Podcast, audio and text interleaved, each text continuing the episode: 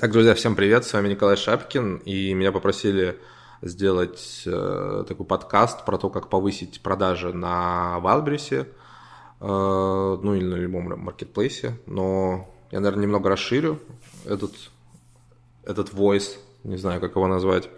И у меня просто сегодня была интересная консультация с э, двумя чуваками, а, и вот по итогам этой консультации я, наверное, расскажу вам про основные ошибки а, и про основные ошибки скорее к подходу на торговле на маркетплейсах.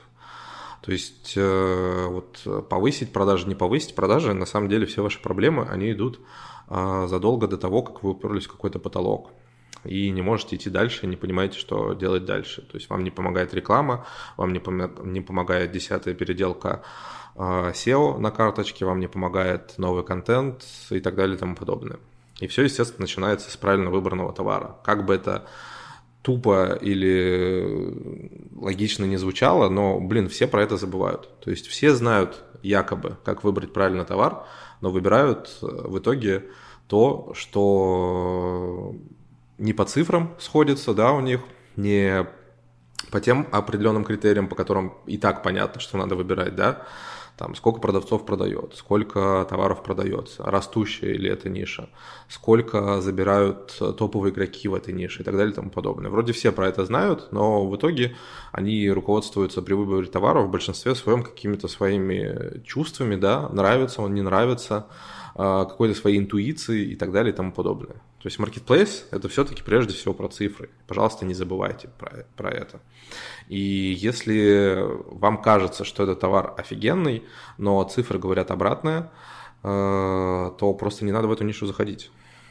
Очень важный момент, очень важный момент, когда вы не оставляете себе маржинальности – на какие-то действия. То есть вы не оставляете себе маржинальности на участие в акциях, вы не оставляете себе маржинальности на битву с конкурентами, когда вы можете продавать чуть дешевле и все равно зарабатывать.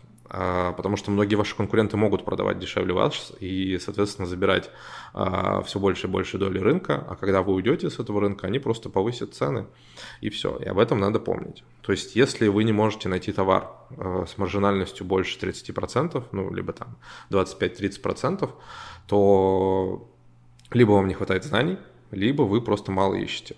Такой товар вполне реально до сих пор найти, даже в нашей, там, наше суперконкурентное время. И при этом не нужно закупать вагонами этот товар, можно закупать разумными партиями.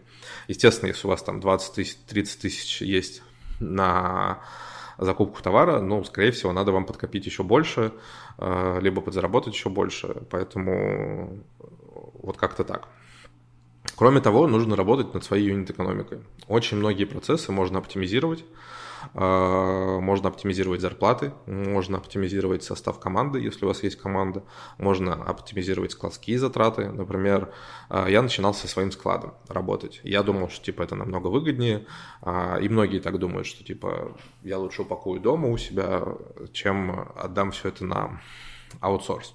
Но в итоге через сколько, через 3-4 месяца мы поняли, что на склад мы тратим намного больше денег, потому что это персонал, это там расходники постоянные, это там банальная, не знаю, микроволновка сломалась в нашем офисе и так далее и тому подобное. И нахрен это мне вообще нужно? Во-первых, это тратит мое время, что очень важно, а вы должны не забывать про свое время, потому что вы должны быть предпринимателями, а не самозанятыми.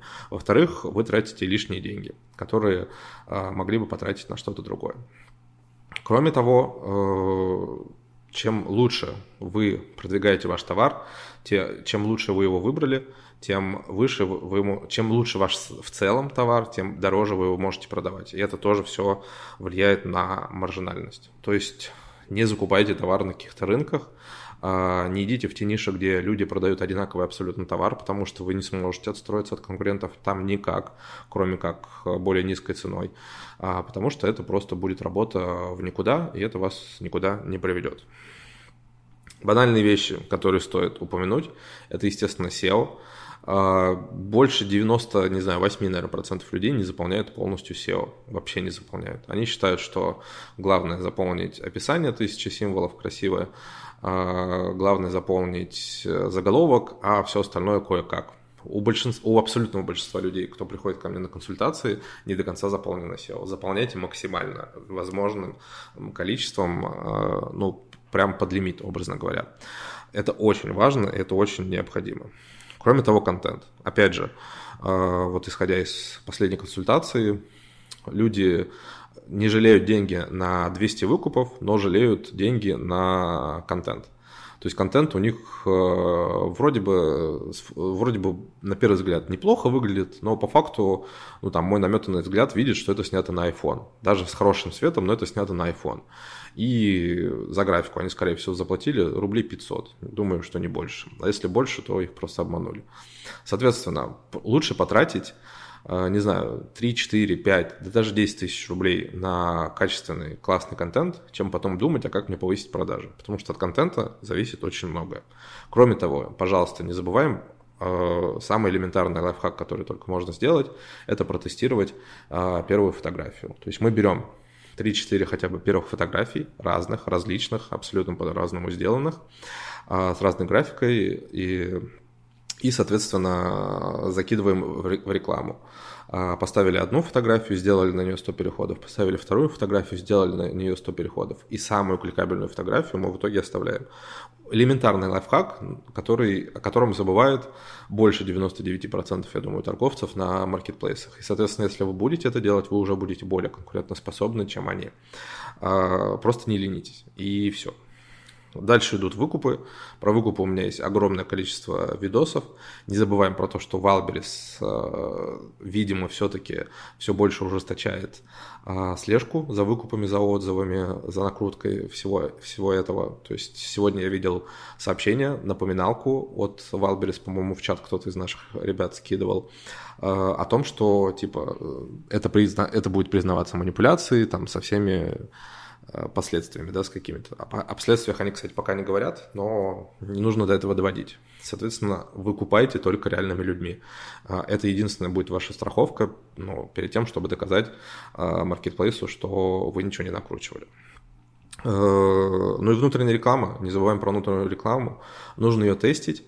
А, на старте мы ее не используем, мы используем только выкупы, но где-то через неделю подключаем и внутреннюю рекламу, и на каких-то товарах она работает очень хорошо, на каких-то нет. В целом она сейчас очень легкая, плюс э, Wildberries добавил новый, новый формат, мы его еще не тестили, обязательно потестите. И в целом тестите все вообще новые новинки, все новые фишки первыми, потому что именно в первые дни, там в первые недели, когда выходит новая новинка, и вы ее тестите, вы будете получать с нее максимальный профит, потому что вы там в новом окне образно говоря, рекламы появились, а ваш конкурент нет. Соответственно, вы уже на шаг его впереди. Вот как-то так. Надеюсь, было интересно. Для меня это вообще в целом был первый э, опыт такого войса или подкаста. А если было полезно, напишите, пожалуйста, об этом. Буду еще записывать. И пишите ваши вопросы. Плюс пишите предложения а, по следующим войсам. Один раз в неделю в целом могу записывать. Уникальный только вот для моего канала войс, э, если вам это будет интересно. Пока.